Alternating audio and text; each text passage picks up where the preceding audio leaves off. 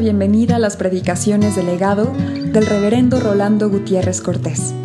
Esperamos que sean de bendición e inspiración para tu vida.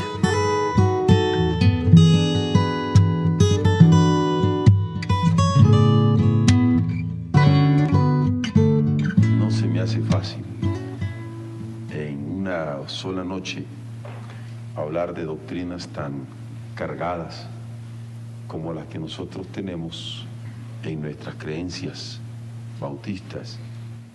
Sin embargo, quiero ser disciplinado y mantenerme con una por noche, a como lo había ofrecido, porque si no, nos pasaríamos un año en ella y no la termino. Pero sí es bueno dejar señaladito la incomodidad que siento de una doctrina tan grande como la de la salvación, por ejemplo. Tenerla que decir en unas pocas palabras. Luego, eh, también quisiera decir que en cuanto a la doctrina de la salvación, tengo en mente algunos elementos que hoy debemos tener en cuenta. El primero de ellos, que nosotros cuando hablamos de la doctrina de la salvación, tenemos pendiente que solo Cristo salva. Con ello tenemos un elemento apologético en el fondo, porque no solamente afirmamos que solo Cristo salva, sino que no aceptamos que la salvación es por uno, dos, tres, cuatro, cinco, seis o siete sacramentos, sino solamente por Jesucristo. Me doy cuenta también que aceptamos que la salvación no es por herencia familiar, sino solo por Jesucristo. También aceptamos que la salvación no es por una herencia nacional, sino solo por Jesucristo.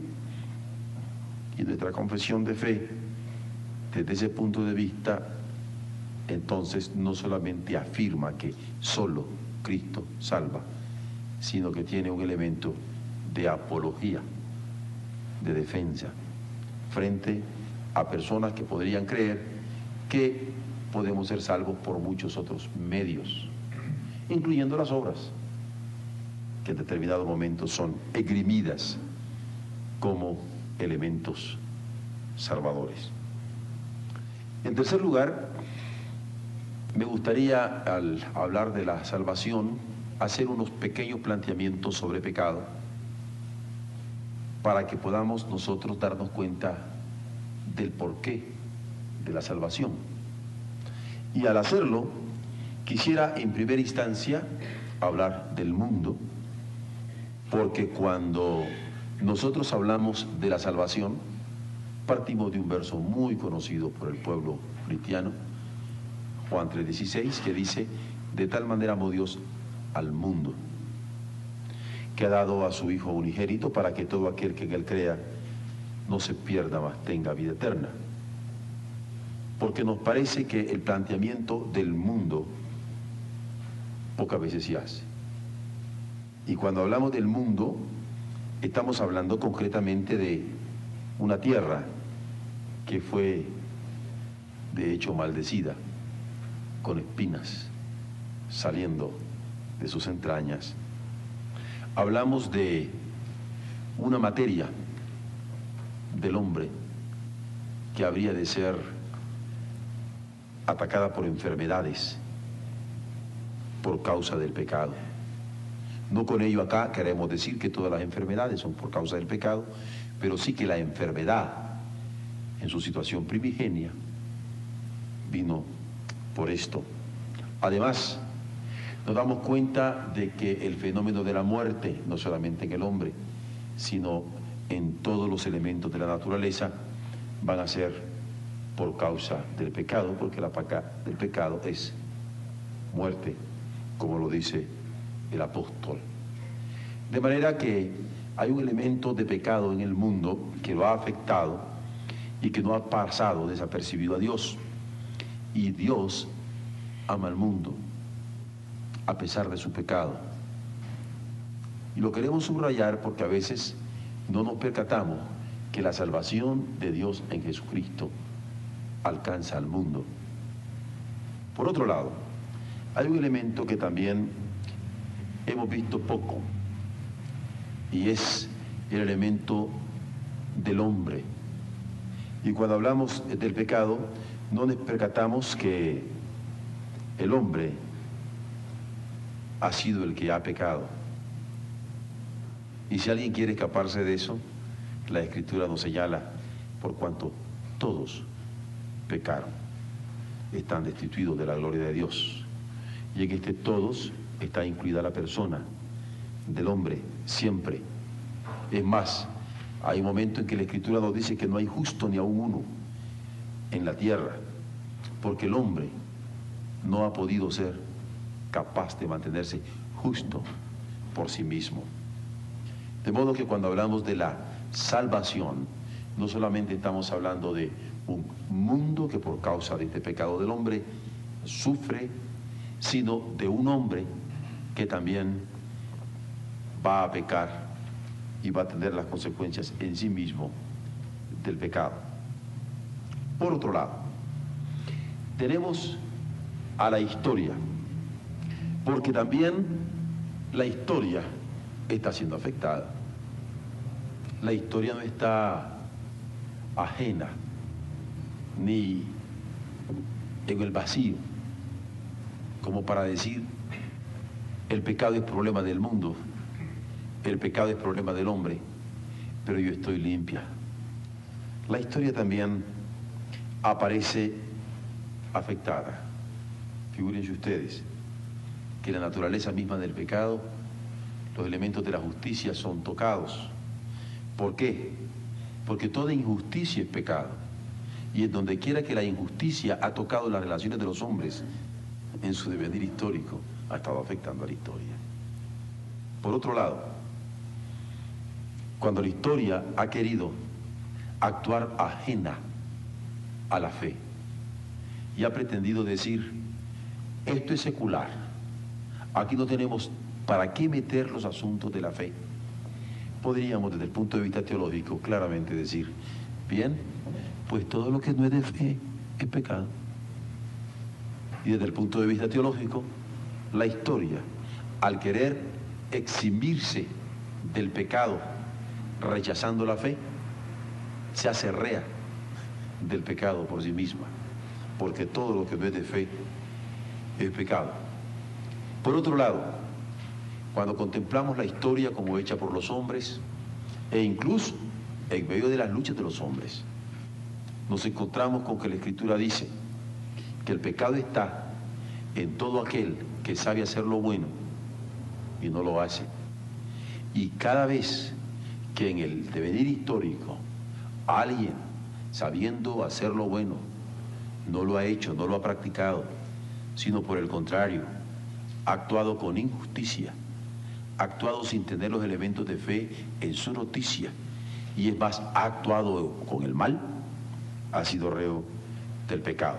Por otro lado, si lo vemos desde el punto de vista jurídico, en el caso de la ley divina, cuando dice que la transgresión de la ley es el pecado, cada vez que se ha transgredido la ley de Dios en el mundo, entre los hombres o en la historia misma, la historia ha sido real de pecado.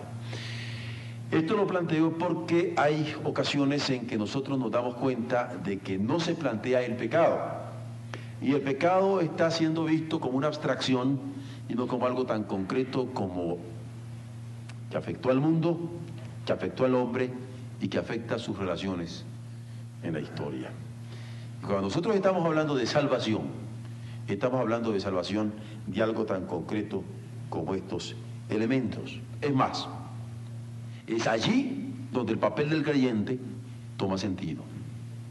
Porque el creyente, cuando está frente al mundo, frente al hombre o frente a la historia, sin el arma de la oración, sin el arma de la oración, que es su arma, en donde toma fortalecimiento para la lucha, está invalidando el poder del Señor.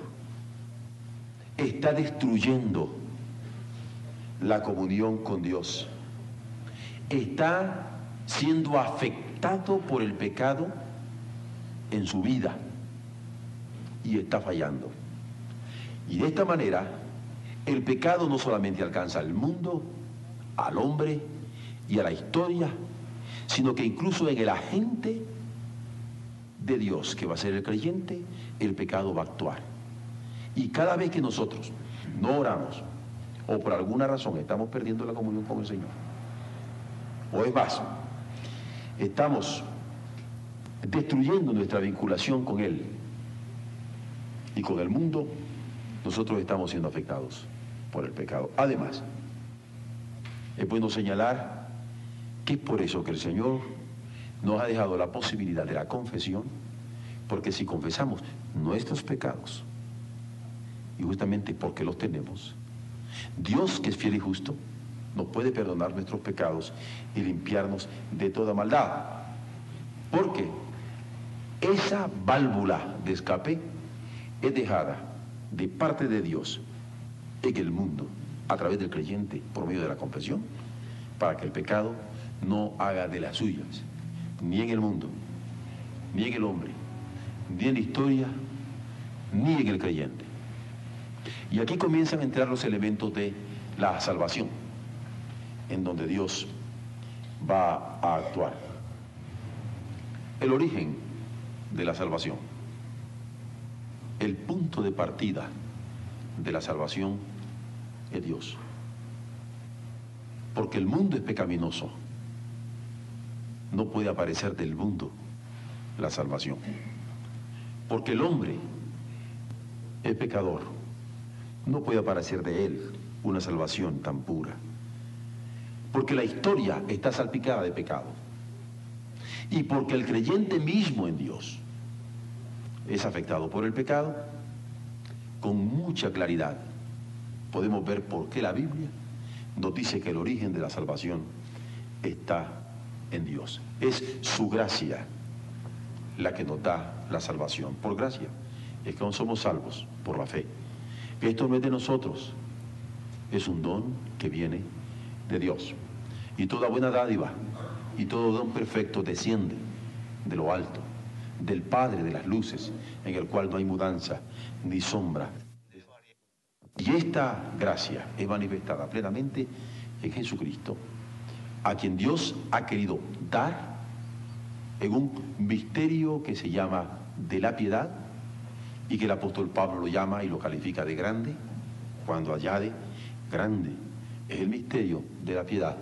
Dios ha sido manifestado en carne porque es cuando este verbo se hace carne y que habita entre nosotros, que nosotros podemos ver la gloria como la del unigénito del Padre, lleno de esa gracia que se manifiesta y de esa verdad que se hace carne por nosotros.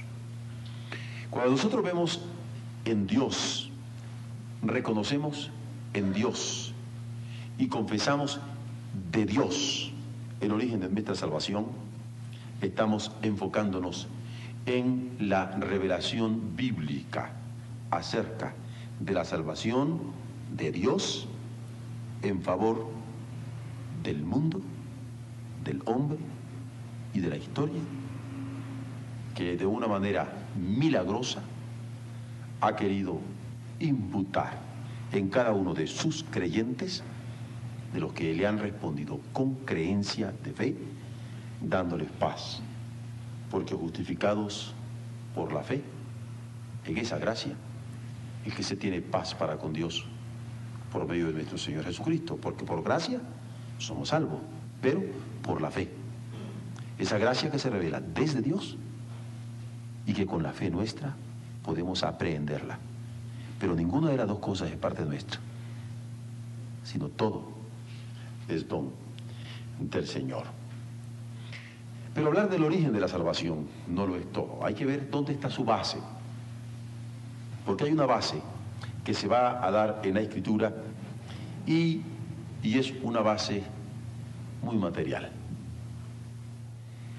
Como para darnos a entender de que la salvación es ciertamente divina, pero incorporándose a una materia tan visible, tangible como fue la cruz del Calvario.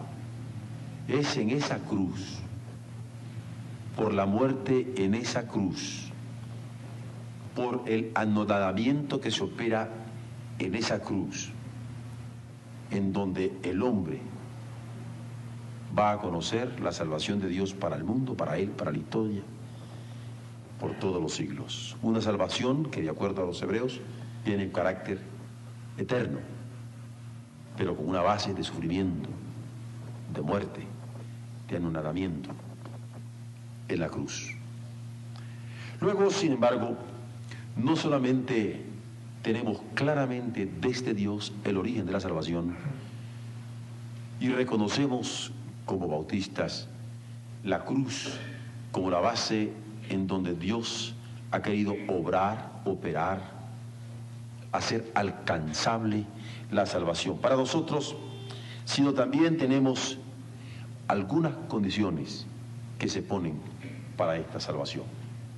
Las condiciones son básicamente dos. Arrepentimiento, fe.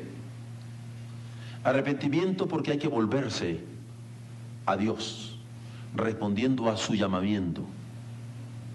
Cuando Él dice arrepentíos y creed al Evangelio, es poned atención y creed al anuncio de salvación que estoy dando. Poned atención y creed a la salvación que estoy encarnando. Y por eso ponemos el elemento del arrepentimiento. Pero la otra condición fundamental, básica, es la fe, porque somos salvos justamente por la fe. Repito, por gracia somos salvos por la fe. El que creyere y fuere bautizado será salvo, porque se trata de creer. Cree en el Señor Jesucristo y será salvo tú y tu casa. Dios ha dado la salvación. Cristo la ha manifestado plenamente en la cruz, pero hemos de aprender la salvación a través de nuestro arrepentimiento y fe plenamente en la obra de Dios, en la crucifixión de Cristo. Esta salvación que nos encuentra en el mundo como hombres, y en la historia. Esta salvación tiene una seguridad que está avalada, por supuesto. Y los avales de la seguridad de la salvación también podríamos distinguirlos en dos. El Espíritu y la palabra. El Espíritu da testimonio en nuestros corazones de que somos hijos de Dios. El Espíritu es el que nos permite reconocer que Dios es Padre amoroso y que Cristo es nuestro Redentor. Nadie le puede llamar a Jesús Señor si no es por el Espíritu Santo. Nadie puede venir a Él si el Padre no lo trajere. Y es por el Espíritu Santo que nos redarguye de pecado, de justicia, de juicio. Pero el Espíritu Santo que nos revela la salvación en Jesucristo, por el Espíritu Santo que nos revela la paternidad suya en nuestro favor. Y ese Espíritu es el que da testimonio en nuestros corazones de que somos hijos del Señor. Por otro lado, cuando hablamos de que la palabra es el otro aval de nuestra seguridad, es porque Él ha dicho, Él ha ofrecido, Él ha prometido él ha comprometido su palabra, que el que esté en Él, nadie puede arrebatarle.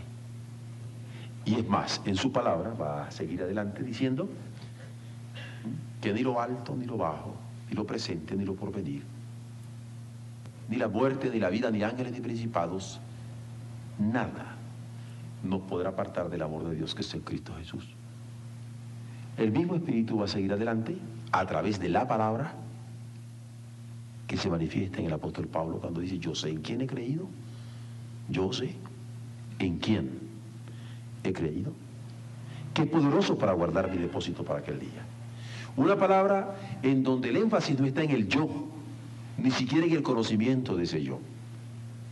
No dice que porque yo conozco, Yo sé en quién he creído y que es poderoso para guardar mi depósito para aquel día y se subraya el quién, que es Jesucristo, pero es una palabra que nos está avalando a nosotros. Nosotros tenemos seguridad entonces de nuestra salvación, porque el Espíritu da testimonio en nosotros y porque la palabra del Señor así lo avala, así lo dice, y la creemos, y le creemos a Él. Luego, nosotros tenemos que esta salvación que con tanta seguridad tenemos en virtud de la gracia de Dios manifestada en la cruz de Jesucristo, y avalada de manera sensible por el Espíritu Santo y por la palabra. Y digo sensible porque yo lo puedo sentir, pero también porque lo puedo escuchar. Tiene su tiempo.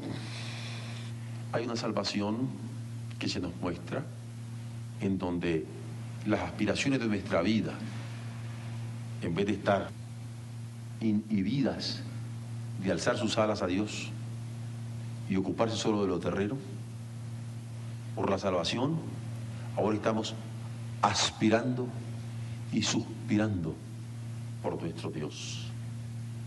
Somos salvos de esa inhibición, de esa limitación que a un momento dado podría tener nuestra mente, nuestra alma, nuestro espíritu. Es una salvación espiritual, porque nuestra alma, nuestro espíritu, nuestra aspiración de vida, despliega sus alas y anhela a Dios. Y si el diablo me dice, ¿para qué suspiras por Dios? Yo puedo decirle, porque es, porque me ama, porque me lo ha mostrado. Y soy salvo espiritualmente de cualquier tentación que pudiera rodearme para inhibirme, para limitarme, para coartarme mi deseo de búsqueda mi ansia de eternidad, que en virtud de la gracia manifestada plenamente en Jesucristo, testificada por el Espíritu, alentada por Él, yo puedo tener. Por otro lado, también hay un tiempo que se da en un aquí de nuestra existencia, porque nuestros hábitos, nuestras costumbres comienzan a cambiar nuestra moral comienza a cambiar. Nuestras obligaciones comienzan a cambiar. Y en vez de estar supeditadas a lo que hasta ahora habíamos hecho, lo que ahora vivimos en Cristo lo vivimos en la fe del Hijo de Dios que nos ha amado. Y no solamente espiritualmente lo busco, y no solamente en términos espirituales he sido desatado, sino también en términos morales.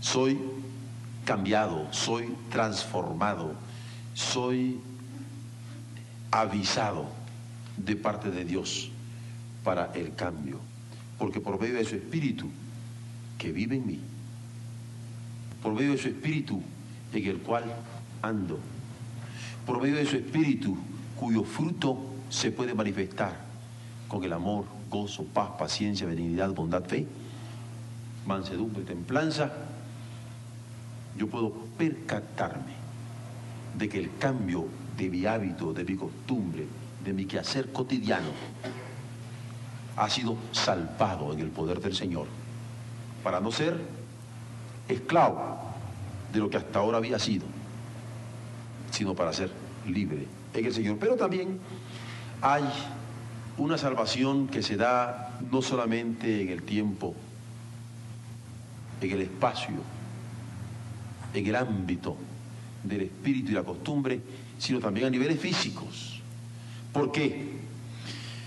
Porque, de acuerdo a la escritura, nosotros somos salvos de la ira en nuestro propio cuerpo, tan cierto como que una vez que la muerte nos alcanza, nosotros vivimos la esperanza de la resurrección, como lo avala la palabra en 1 Corintios 15, que dice que todos seremos transformados, que este cuerpo será transformado. Y no solamente eso, sino que este cuerpo será transformado en el cuerpo que se llama Jesucristo en la iglesia que él habrá de resucitar.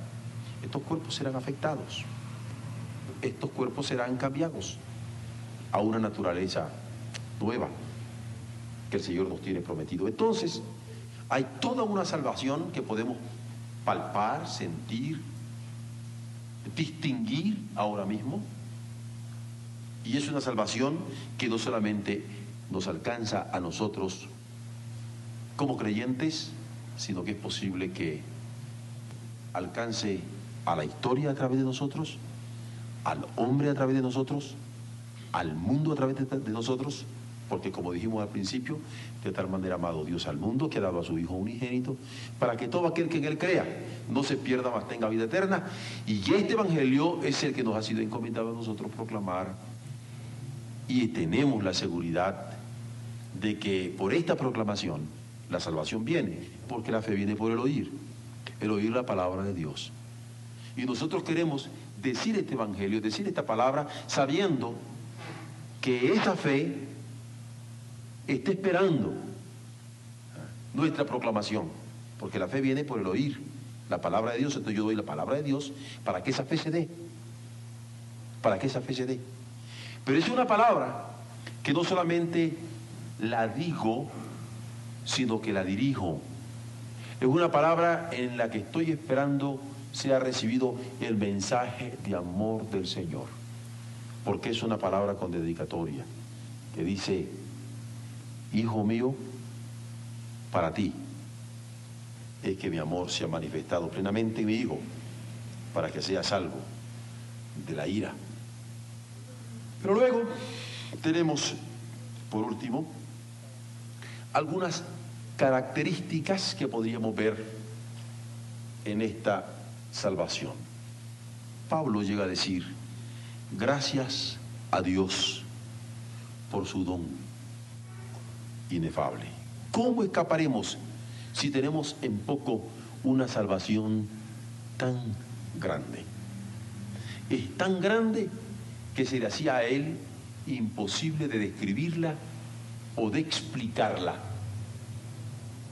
Caía en lo inefable, en donde las palabras no bastan, en donde una pintura no bastaría, en donde una escultura no bastaría, en donde una música no bastaría. Es algo inefable. Pero además, gracias a Dios, la característica de esta salvación, aunque inefable para la limitación de nuestras palabras o de nuestra imaginación, es mundial. Porque de tal manera ama a Dios al mundo para que todo, todo aquel que en él crea, no se pierda más, tenga vida eterna. Y lo inefable cubre al mundo entero cubre al universo. Pero no solamente eso, también es una salvación eterna. Porque lo que se ofrece es eternidad. Y cuando hablamos de eternidad no hablamos de infinitud. La infinitud es cuantitativa, la eternidad es cualitativa. Nosotros estamos hablando de una vida en Cristo, de una vida en Dios, de una vida en calidad, que no quita en manera alguna las posibilidades de proyectarse a través del tiempo, es una vida eterna. Es una salvación que afecta a la vida mía en tanto que hija, en tanto que madre, en tanto que esposa, en tanto que hijo, en tanto que padre, en tanto que esposo, en tanto que estudiante, en tanto que profesional, en tanto que testigo de Dios en el mundo. Es una vida que es afectada por esta salvación en calidad. Lo hemos dicho en otras ocasiones y lo repetimos. Es una vida nueva. Porque ahora Dios me ve nuevo a mí cuando soy salvo por la fe en su Hijo Jesucristo. Y en vez de verme con un ojo de ira en tanto que mi pecado, me ve con un ojo de amor en virtud de la redención que me ofrece el Hijo. Porque a todos los que le recibimos, Él nos ha dado la potestad de ser hechos hijos de Dios y somos hijos en el Hijo. Pero no solamente Dios me ve nuevo a mí, yo veo nuevo a Dios. Porque ahora lo veo como el Padre nuestro que está en los cielos, cuyo nombre ha de ser santificado. Por eso el que está en Cristo es una nueva creación, visto nuevo por Dios, y en donde yo también veo nuevo a Dios. Y el mundo me ve nuevo a mí y se pregunta, ¿y quién es este? Pero si lo conocimos. Pero también yo veo al mundo nuevo y le digo, soy aquel que tú conociste antes, pero que ahora el Señor ha permitido tener una nueva perspectiva, una nueva dimensión. De modo que la característica ciertamente inefable y ciertamente mundial es eminentemente personal, con características de eternidad. Divina porque viene de Dios. Gratuita porque viene de gracia. Pero comunitaria porque la podemos tener todos porque es ciertamente personal, pero es ciertamente común a todos los que podemos creer en el Señor. Pero para concluir, y en esto tendremos que abundar posteriormente por la misma naturaleza de nuestras pláticas sobre las creencias bautistas, hay algunos símbolos de la salvación. Y estos símbolos son claramente manifestados en la Escritura, en el bautismo y en la cena. Porque cuando nosotros somos bautizados, de acuerdo a la descripción del apóstol Pablo en la carta a los Romanos capítulo 6, dice que somos bautizados porque somos sepultados juntamente con él a muerte por el bautismo, para que como Cristo resucitó de los muertos, así también nosotros resucitemos a novedad de vida. Y en el bautismo está simbolizada nuestra redención, nuestra salvación. Porque Dios nos ha salvado con la muerte de Cristo y nos ha justificado por medio de su resurrección. Y ahora nosotros, al bautizarnos, estamos manifestando a todo el mundo que creemos en ese Cristo que murió, que fue sepultado, pero que resucitó entre los muertos y que ahora nosotros, de la misma manera, lo estamos confesando en una novedad de vida. Por otro lado, el otro símbolo de la cena del Señor va a tener dos elementos fundamentales, que es el pan y que es el vino. Aquí vamos a tener al pan simbolizando el cuerpo, al vino simbolizando la sangre. El cuerpo ciertamente molido por nuestros pecados, la sangre derramada por nuestros pecados. Pero cada vez que comemos este pan y bebemos esta copa, estamos por lo menos recordando la muerte del Cordero de Dios que quita el pecado del mundo en la cruz del Calvario. Uno, dos, estamos anunciando esa muerte a través de la cual hay salvación para el mundo para el hombre, para la historia, pero sobre todas las cosas, y digo sobre todas las cosas porque así lo vivimos en el seno de nuestra iglesia, estamos esperando que este Salvador nuestro vendrá. Vendrá tal cual fue levantado a los cielos. Vendrá para su iglesia, para llevar a su iglesia. Entonces la salvación va a tener este símbolo de muerte en la cruz del Calvario de parte de Jesús, de anuncio, porque la salvación se sigue anunciando a través de la iglesia, pero de esperanza en su segunda venida, ya que todos estos elementos son parte simbólica y vivencial que la experiencia de la salvación nos da. Bendecimos al Señor porque nos permite darnos cuenta de esta salvación. Y cuando digo darnos cuenta es ser conscientes de esta salvación. Bendecimos al Señor cuando nos permite ser conscientes de esta salvación. Pero cuando digo ser conscientes de esta salvación, es porque podemos como iglesia percatarnos de ella. Y al decir podemos como iglesia percatarnos de ella, es porque en tanto que iglesia somos miembros los unos de los otros. Y en tanto que miembros vivientes de este cuerpo que se llama iglesia, somos conscientes del toque de Dios. Somos conscientes de la gracia de Dios. Somos conscientes de la acción de Dios. Somos conscientes de una operación fundamental que habremos también de ver más adelante. De una regeneración, restauración, que se está operando no solamente en nosotros como personas, en nosotros como iglesia, sino a través de este testimonio vivo de restauración, regeneración. En nosotros se está proyectando a través de la historia, a través del el hombre y a través del mundo. Y por eso es que creemos que cuando el Señor dice que hará un cielo nuevo y una tierra nueva, ahí estaremos nosotros como su iglesia de redimidos para cantarle aleluya.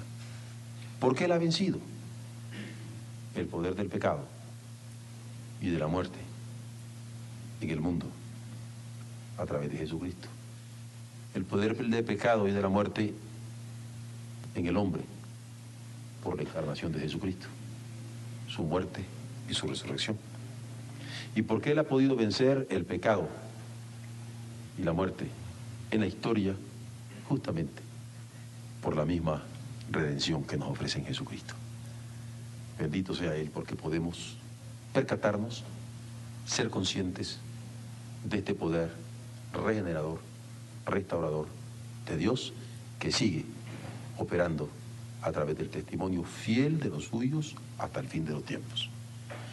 Lo que nos queda a nosotros es, en cuanto a nuestra salvación, vivirla en una dimensión apocalíptica que dice, sé fiel hasta la muerte y yo te daré la corona de la vida.